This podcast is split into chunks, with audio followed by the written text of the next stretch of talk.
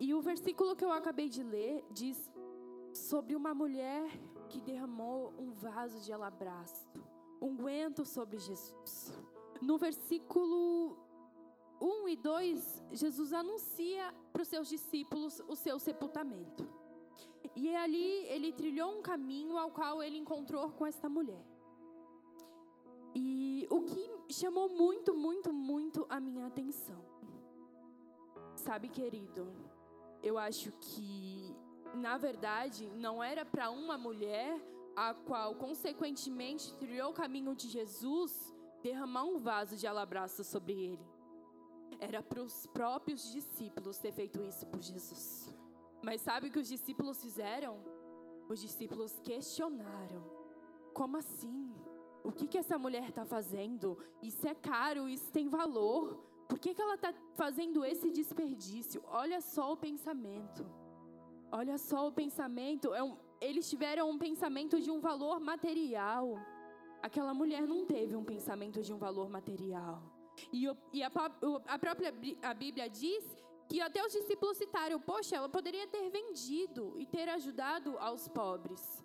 E o próprio Jesus responde: Os pobres há de ver sempre, a mim não. E nessa noite, eu queria perguntar para vocês: que tipo de oferta, como discípulo, você tem entregado a Jesus? Que tipo de oferta? Você tem se limitado? Você tem visto algo de valor e ter falado: ah, isso aí eu acho que eu vou vender e dar para pobre. Isso aqui eu não vou dar, não, porque isso aqui faz bem para mim. Aquela mulher, ela não mediu esforços, ela não quis saber de valor, de quantia, quanto valia. Ela sabia que seria um unguento de grande valor se fosse derramado aos pés de Jesus. Que nada, nada poderia ser mais valioso do que aquele unguento gasto com Jesus. E nem os discípulos entenderam a mensagem. E nem os discípulos puderam entender.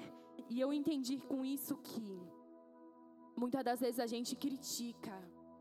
A gente critica uma ação de alguém, uma ação de uma pessoa, uma, uma ação de pessoas que estão de fora até da igreja, a gente critica. Só que a gente não está entendendo o propósito. Muitas das vezes Deus usa pessoas de fora que estão sabendo mais do propósito do que a gente que está aqui dentro. Deus já tinha falado: olha, eu vou ser crucificado. Os discípulos não tiveram compaixão, os discípulos e, e, da mesma forma, quando uma mulher vem dar uma oferta a Jesus, os discípulos ainda questionam: como assim? Isso não está certo. Essa mulher está desperdiçando. E aí, Jesus, no momento que está sendo curado, no momento que está sendo podado, no momento que está sendo cuidado, tem que parar e dar sermão. Olha, por que aflige essa mulher? Sabe, igreja, não devemos criticar não devemos criticar aquilo que a gente vê e que não temos coragem de fazer. Qual era a posição dos discípulos? Eu estou falando de discípulos, mas me colocando em posição, porque muitas das vezes passa pensamentos pela gente de tipo, nossa, que loucura que essa moça está fazendo por Jesus. Que loucura que esse irmão está fazendo por Jesus. E eu me coloquei em posição. Eu me coloquei em posição. E muitas das vezes a gente critica coisa que a gente não tem coragem de fazer coisa que a gente não tem coragem de fazer, coisa que a gente se limita, coisa que a gente fica colocando, nossa, isso aqui vale muito. Querido, não há nada que vala mais do que a presença de Deus. Não há nada que vale mais do que é a presença de Deus. Eu acho que foi a melhor ação dessa mulher. O fato dela ter encontrado Jesus com um vaso de alabastro e não medir esforços fez com que a história dela ficasse marcada na Bíblia. E se ela pensasse, ah, mas não, vou guardar isso aqui. Oxi, só dar um beijinho em Jesus e já era. Não. Ela teve a história marcada por uma atitude a qual ela não se limitou.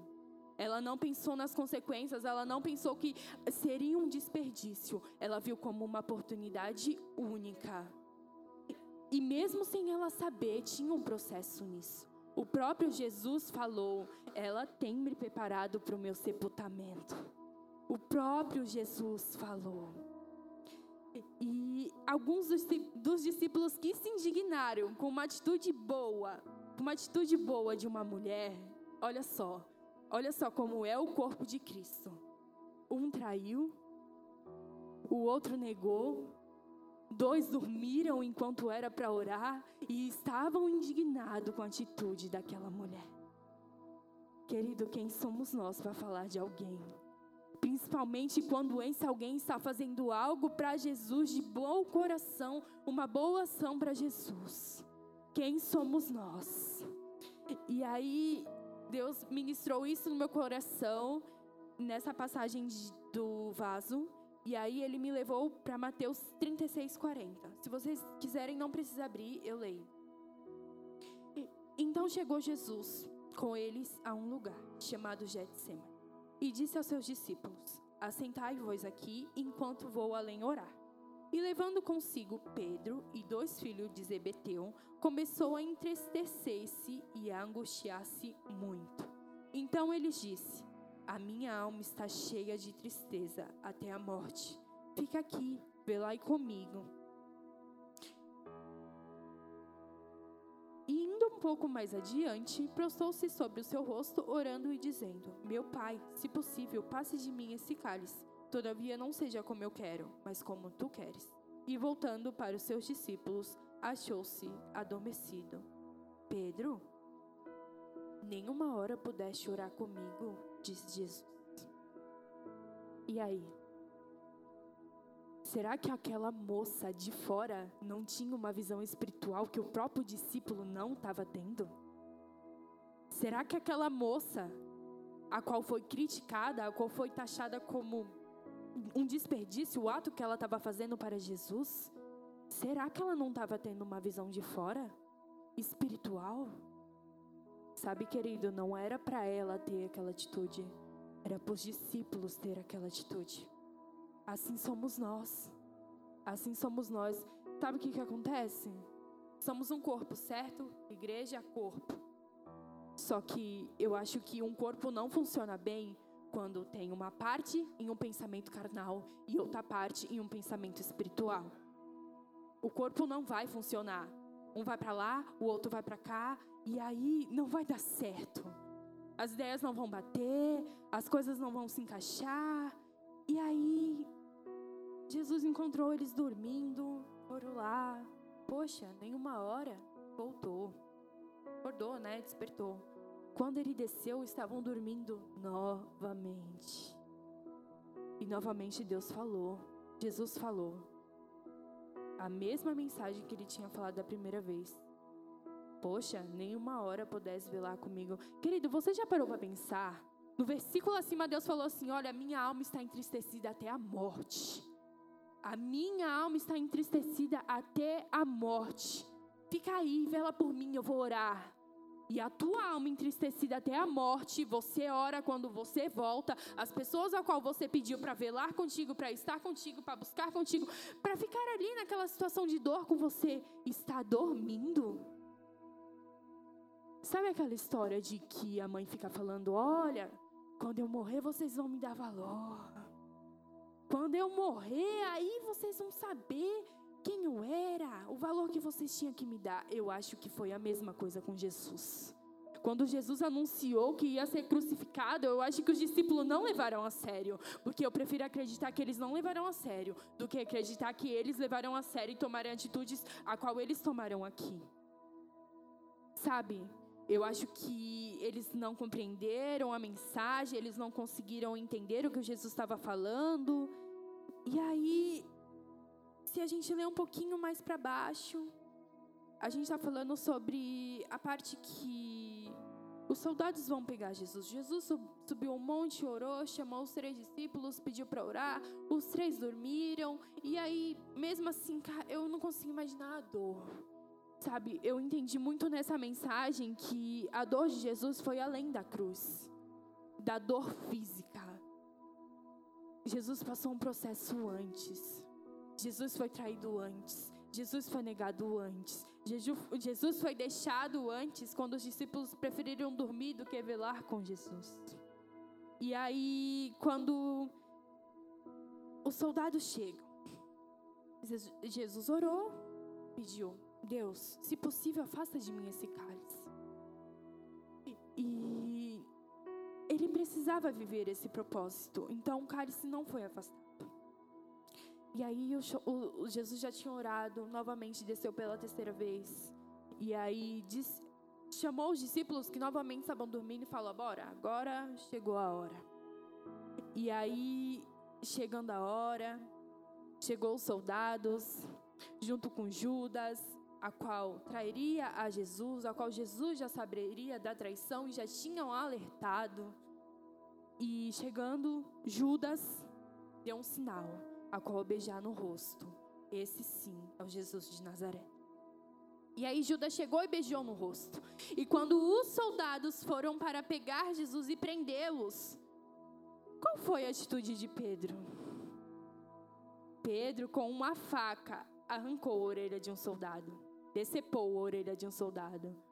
E eu pensando nisso, refletindo nisso, eu fiquei pensando, pensando, eu falei assim: Deus, o que o Senhor quer comigo nisso? E Deus me mostrava claramente, era muito nítido, que a atitude que Pedro teve foi, foi reflexo do que ele não fez. O que, que Pedro tinha que ter feito, igreja? Ter orado com Jesus. Ter orado com Jesus, ter clamado por Jesus, ter abraçado Jesus, ter compaixão de Jesus. Só que Pedro dormiu. E se Pedro dormiu, ele não estava entendendo o processo. Ele não estava entendendo o processo, ele estava em, em uma fase carnal, ele não estava numa fase espiritual. Com carne, ele pegou uma espada e decepou a orelha, a orelha do soldado. E Jesus, novamente, no seu processo de maior dor, de maior dor, curou, colocou a orelha do soldado no lugar e deu sermão aos discípulos. Você acha que se a gente estiver em posição, se a gente estiver da maneira que devemos estar, se a gente estiver com, como um corpo sincronizado, sintonizados, as coisas vão sair do eixo? Só que não tem como. Quando o objetivo de Jesus é cumprir o propósito de Deus, enquanto os outros não estão entendendo esse objetivo, enquanto os outros não estão entendendo esse propósito. E Deus, no seu momento de maior dor, precisou curar. E como eu disse, se Pedro tivesse orado, se Pedro tivesse ali buscado e os outros dois discípulos também, ele não teria tido essa atitude. Ele não teria agido dessa forma. Igreja, a gente tem que entender que processo só é vencido se a gente passar. E Deus tinha entendido o processo. Jesus tinha entendido o processo. Quem não tinha entendido o processo era os discípulos ao qual andava com ele as pessoas de fora, e, e unindo as duas mensagens que Deus me deu, as pessoas de fora quer criticar atitudes que a gente tem aqui dentro, a qual elas não têm coragem de fazer. É irmão criticando irmão por coisas que eles não têm coragem de fazer. Coisas que não têm coragem de fazer, igreja. Sabe, eu acho que quando a gente critica alguém, principalmente se essa pessoa estiver fazendo algo para Deus, a gente é pior a gente é pior do que tomar uma atitude errada. Sabe, a gente não tem coragem de fazer e a gente tem coragem de criticar.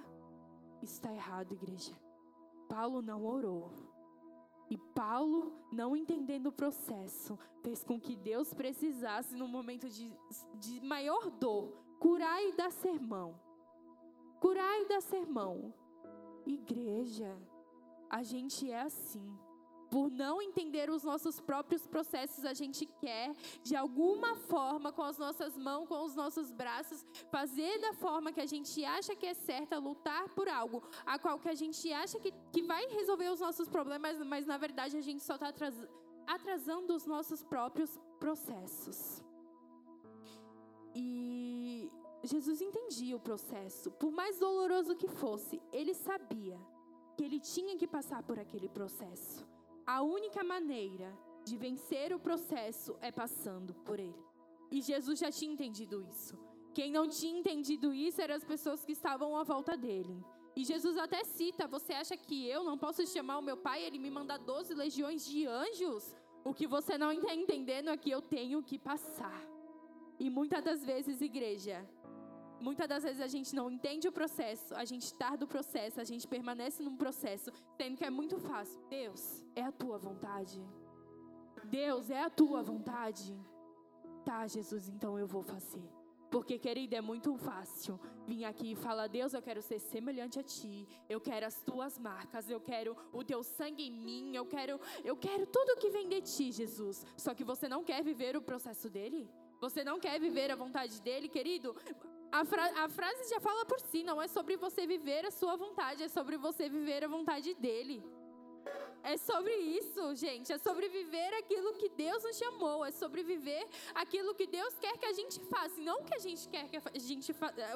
não que a gente quer fazer. A gente precisa entender o processo.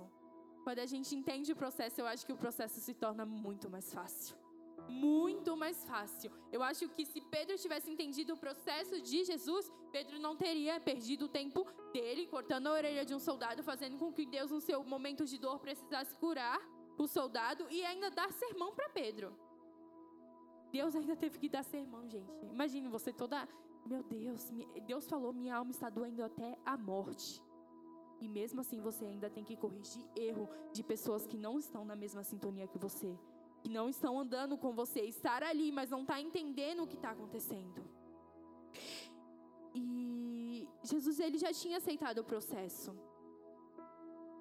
Porque ele já entendia que não se tratava da vontade dele, mas sim da vontade de Deus. E muitas das vezes a gente não quer aceitar o processo. Mas eu acho que processo não tem que ser aceito, tem que ser vivido. Eu acho que a gente, se a gente aceitar, é claro que é melhor. E querendo ou não, quem vive para Cristo. Estou falando de que quem vive, de quem fala, olha Deus, a minha vida é sua, não tem mais a minha vontade, somente a tua. A gente vive o processo. A gente aceita e vive. Deus vai doer, vai, mas eu tô contigo, tô. Sabe por quê? Jesus ele viveu um processo. Jesus vivia um processo a qual o beneficiado não era nem ele. Era o benefício de Jesus em viver o processo que ele viveu? E muitas das vezes a gente corre do nosso próprio processo. A gente corre do nosso próprio processo, a qual o o, os mais beneficiados nesse processo é a gente mesmo. E Jesus não correu de um processo, a qual era para a gente ser beneficiado. E eu entendi muito que isso já tem até sido citado muito e é bom reforçar. Igreja, a gente tem que estar na mesma sintonia. A gente está na mesma pegada, a gente tem que estar tá no mesmo ritmo, para que Deus não precise usar pessoas de. Gente, olha o tanto de gente que a gente tem, que a gente pode contar. Você acha que é necessário Deus usar pessoas que estão lá fora, se a gente estivesse vivendo o mesmo processo, o mesmo entendimento, a mesma sabedoria? Se a gente estivesse vivendo conforme Deus planejou? Não seria necessário, não seria necessário a mulher com um vaso de alabastro se os discípulos tivessem entendido isso. Quem era para derramar aquele unguento sobre Jesus eram os próprios discípulos, não era aquela mulher. Não era aquela mulher, eram os próprios discípulos. E muitas das vezes as pessoas Deus tem que usar pessoas de fora, igreja.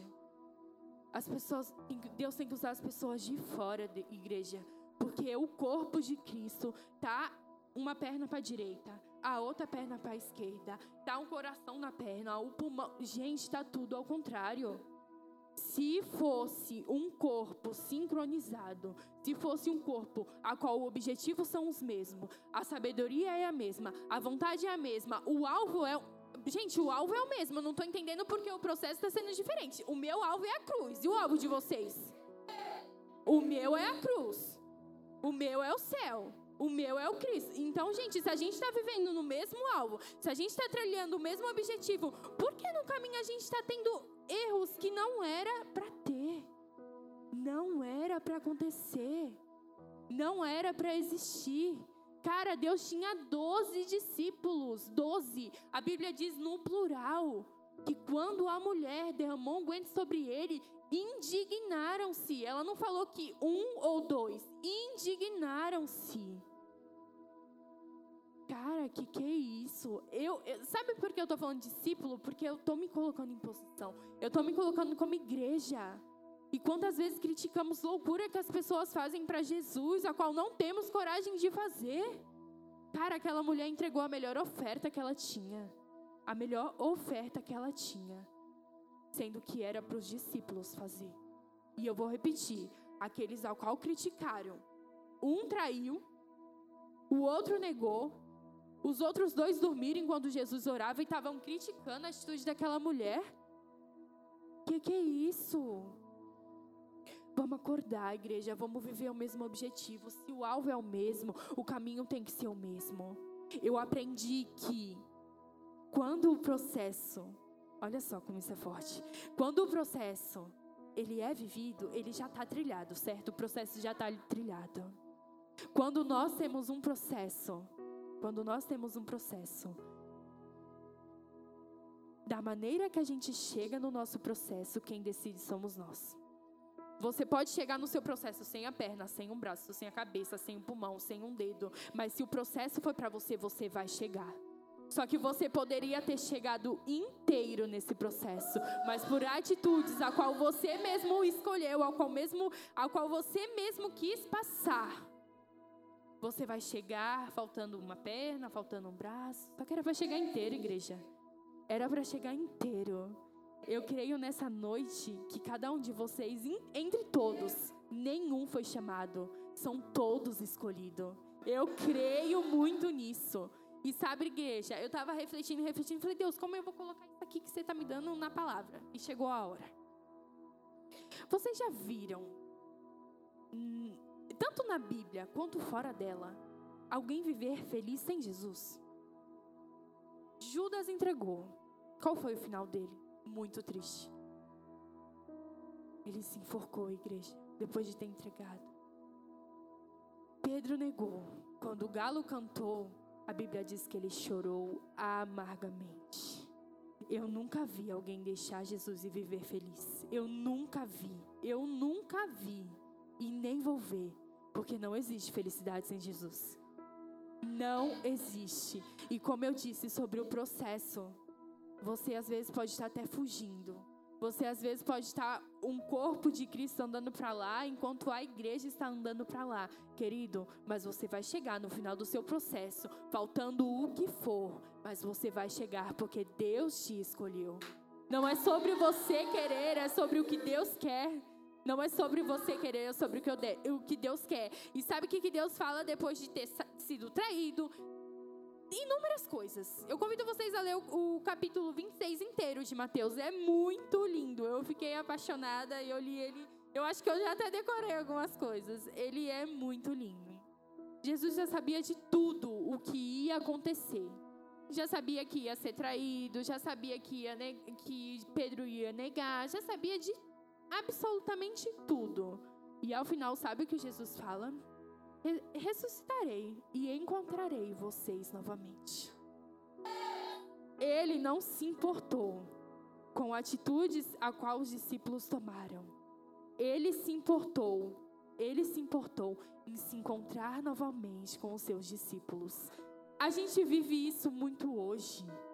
A gente vive isso muito, muito, muito hoje. As, Pedro chorou amargamente. Infelizmente, Judas não teve a oportunidade de ver Jesus novamente. E quando o versículo fala que Jesus se encontrou com onze, meu coração apertou muito. Apertou muito, muito, muito, muito. Sabe por quê, igreja? Eu posso te falar uma coisa? Quando Deus olha assim para a igreja vinde, para a igreja vinde, ele coloca uma quantidade de pessoas que tinham, de discípulos que tinham, e que quando ele voltar, vai ter uma quantidade menor. Assim como foi com Judas. Ele foi, tinha 12, ele voltou, tinha 11. Sabe, querida, a gente não pode sair do processo. A gente não pode, a gente não pode, a gente, a gente tem que manter ali, a gente errou.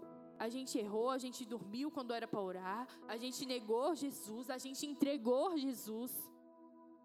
Mas olha o que Jesus fala pra gente: olha, eu vou me encontrar com você. E essa mensagem é até hoje. Deus vai nos encontrar. E nós vamos nos encontrar com Ele, apesar de todas as nossas falhas, apesar de tudo. E infelizmente, Judas não teve essa oportunidade. E os outros teve, os outros viram Jesus novamente. Os outros encontraram com Jesus novamente. E o versículo ao qual Pedro nega Jesus eu fiquei refletindo muito, muito, muito nele. Porque, na verdade, muitas das vezes a gente quer falar algo que a gente não está vivendo. Isso aconteceu com Pedro. E isso acontece muito com a gente. Pedro, Jesus disse para Pedro: Olha, Pedro, antes que o galho cante, tu me negarás. Pedro, eu? Jesus, eu te amo. Eu morrerei com você, pai. Eu, eu te negar, imagina. E aí, Deus fala novamente: Olha, Pedro, vigia. Vai me negar, rapaz. E ele nega novamente.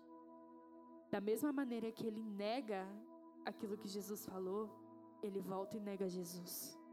Sabe, querido, não adianta a gente vir aqui com a boca cheia de coisa que o coração não não tá produzindo, que o coração não tá não tá compatível com o coração.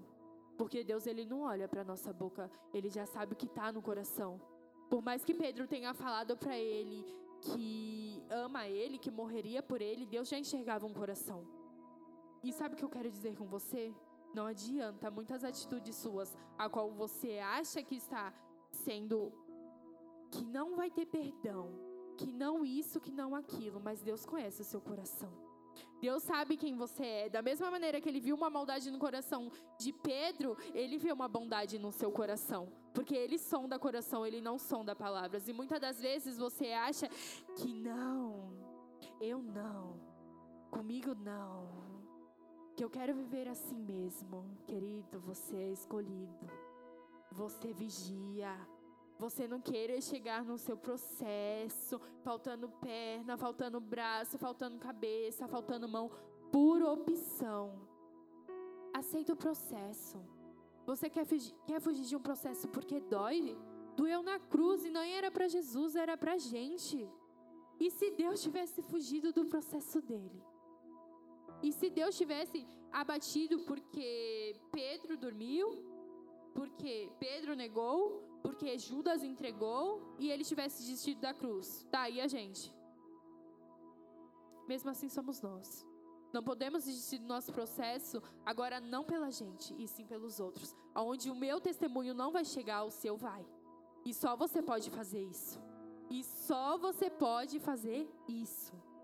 Querido, você não tem noção do quanto é importante estarmos juntos, estarmos sincronizados, estarmos da maneira certa. A gente vai evitar tantas coisas a gente vai evitar tantas coisas. Cara, eu não consigo imaginar a dor de Jesus enquanto ele falava: Olha, a minha alma está cheia de tristeza. E ele voltar, o outro está dormindo. Mas a gente vive muito isso. A gente chega a contar problemas para as pessoas e Deus entendeu bem o processo. Ele entendeu que o processo dele não era com Pedro e nem com os dois filhos de Zebedeu que estavam lá com ele. O processo de Jesus não era com eles, por mais que eles, te, que eles esteja, estavam lá dormindo. Jesus entendia que o processo era com Deus. Então ele, olha, filha, acorda. E voltava para falar com Deus. Olha, e voltava para falar com Deus. Ele poderia ter se abatido com isso. Ele poderia ter desistido ali e falado: O que, que é isso? O que, que vocês estão fazendo? Eu falei que está doendo e vocês não estão se importando. E aí eu comparando uma mulher com vaso de alabastro, a qual derramou e os discípulos viram como um desperdício. E vendo a atitude dos discípulos, as nossas atitudes, as nossas atitudes para com Jesus. Sabe, querida, é muito mais do que andar com Jesus. É muito mais do que ser discípulos, é muito mais do que ser filhos. Como eu disse, se a gente tivesse sincronizado, sincronizado, se a gente tivesse união, se a gente tivesse com o mesmo espírito, com um corpo funcionando da maneira certa, Deus não precisaria levantar a gente lá fora. Deus não precisaria levantar a gente lá fora. Não precisaria. A gente precisa entender isso. Quem precisa derramar um vaso, um vaso não, um caminhão, um container de unguento em Jesus somos nós, não é as pessoas de lá de fora. As pessoas de fora estão valorizando mais do que as que estão aqui dentro. As que estão aqui dentro tá aqui olhando como os próprios discípulos falou, nossa, que desperdício. É assim que a gente olha. Ah, mas só mais um culto. Ah, só mais um domingo. Ah, só mais uma oração. E quando vem orar? Não é isso que Deus quer. Não é isso que Deus quer. E muitas das vezes Deus nos, nos constrange com a atitude de pessoas lá fora. Quantos aqui já foram constrangidos com a atitude de pessoas lá fora? Você olhar e falar assim: Meu Deus, nem eu faço isso. Nem eu faço isso. A atitude, o, o que os discípulos fez em relação a essa mulher é para servir de exemplo para a gente, não para a gente repetir. E a gente tem repetido e não tem servido de exemplo. O que Pedro fez era para servir de exemplo para a gente não fazer e a gente tem feito. O que Judas fez era para servir de exemplo para a gente não fazer, mas a gente continua fazendo. Dormir, na hora, dormir enquanto Jesus ora, dormir enquanto a igreja ora, eu acho que isso aí não precisa nem falar, né? Que a gente tem feito muito, não é pouco, é muito. E sabe que, que qual foi a consequência de dos três discípulos não ter orado? Eles não entenderam o processo. Como é que um corpo anda sem entender o processo? Como é que o corpo anda sem estar tá entendendo o destino, sem estar tá entendendo para onde vai? Como assim? Eles vão ficar perdidos, eles não vão entender nada, eles vão querer pegar uma faca, cortar o, e saber o que está acontecendo. A gente precisa entender o processo, a gente precisa seguir o processo. Querido, eu não estou falando que vai ser fácil, vai doer. Vai doer e não vai ser pouco. Você acha que doeu pouco em Jesus? E por que em nós tem que doer? E como eu disse, o que o Jesus fez na cruz não foi para benefício dele, foi para os nossos próprios benefícios. E a gente corre de propósitos da qual nós somos os próprios beneficiados. Querido, ninguém pode viver o nosso processo. Ninguém, ninguém pode viver os nossos propósitos. Ninguém. Só a gente mesmo. Ou a gente escolhe correr e no final a gente vê como é que a gente vai sair. Se a gente encontra, se a gente tem alguma parte do corpo, ou a gente vive. Eu prefiro viver. Vai doer? Vai. Mas eu vou ter Jesus. Vai ser difícil? Vai. Mas eu vou ter Jesus. E eu vou escutar. Olha, eu vou me encontrar com vocês. Olha, vão lá que eu vou estar tá lá. Eu quero escutar isso. Ai, mas assim, você não vai falhar? Vou e muito. E sou muito falha.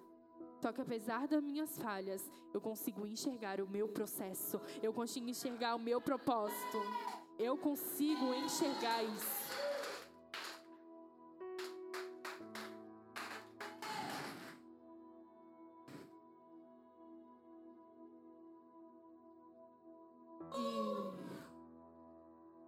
a igreja ela tem fugido muito de, dos propósitos de Deus. Tem fugido. Mas as coisas que, assim, vendo por fora, as coisas que as pessoas passam no mundo, não dói? Dói duas vezes mais. Dói pelo processo e dói por não ter Jesus. Porque o processo que a gente vive, a gente tem consolo, a gente tem abrigo, a gente tem amor, a gente tem conforto, a gente tem Jesus. E as pessoas do mundo? Elas têm? Querido, eu, olha, eu vejo pessoas que têm vontade de viver no mundo. Assim, só de eu ver, só de eu ver. Eu fico, é normal? É normal uma coisa dessa? Como alguém larga o amor? Assim, você é amado e você fala, ah, não quero ser mais amado, não. Agora já deu. Como isso? Ah, agora eu não quero mais. Ah, mas a irmã falou, no mundo ninguém vai falar então?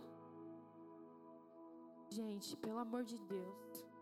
Se lá fosse bom, se lá fosse bom, o que a gente já está fazendo aqui hoje? O que a gente já está fazendo aqui hoje?